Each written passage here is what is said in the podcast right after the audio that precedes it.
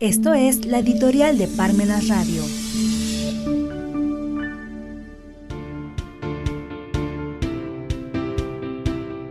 Una oficialía de partes denominada Poder Legislativo. Cuando en la misma persona o en el mismo cuerpo de magistratura la potestad legislativa y la potestad ejecutiva están reunidas, no puede hacer libertad, porque se puede temer que el mismo monarca o senado pueda hacer leyes tiránicas para ejecutarlas tiránicamente. Montesquieu.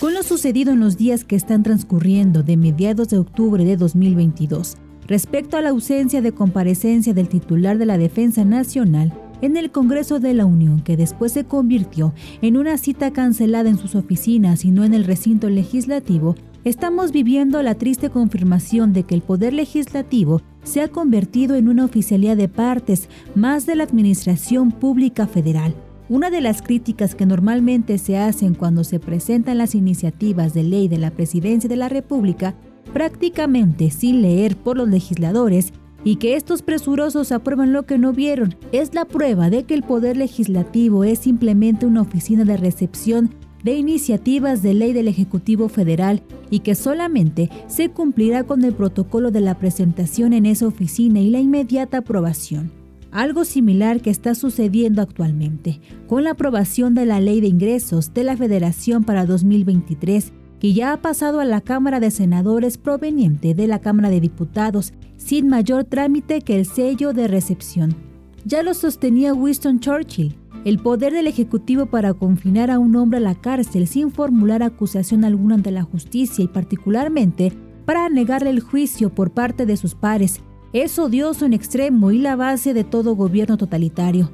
La no comparecencia de un secretario ante el legislador no es otra cosa más que la supremacía del Ejecutivo sobre el Legislativo, sobre todo por lo que hoy representa el problema que se ha minimizado respecto al robo de información a la Secretaría de Defensa Nacional, lo cual no solamente pone entredicho al gobierno, sino una preocupación mayúscula de la población en general, más aún en los tiempos que se están viviendo en el país, que por intentar combatir la inseguridad pública, resulta que ahora nos hemos quedado sin seguridad jurídica. La división de poderes es esencial si la pretensión en un Estado, como es el caso del mexicano, es que tenga el carácter de un Estado de derecho, en donde el derecho se encuentre sobre la política y no la política sobre el derecho, ya que cuando la política está sobre el derecho es que son las simples voluntades de quien ostenta el poder la manera en que se gobierna, pudiera preguntarse ¿por qué? No las voluntades del gobernante, sencillamente porque se abre la puerta a la arbitrariedad, a la corrupción y después a la violencia contra la población,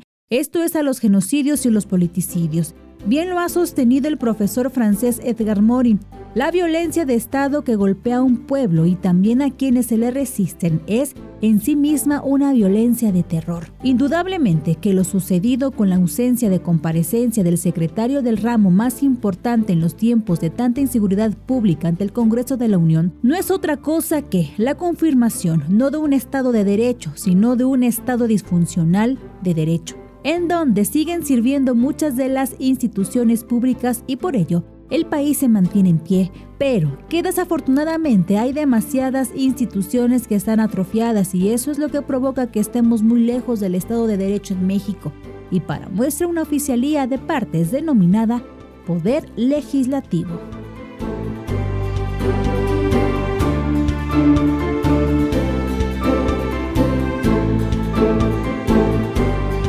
Si los tiempos nos impiden leer, pero no nos impiden escuchar.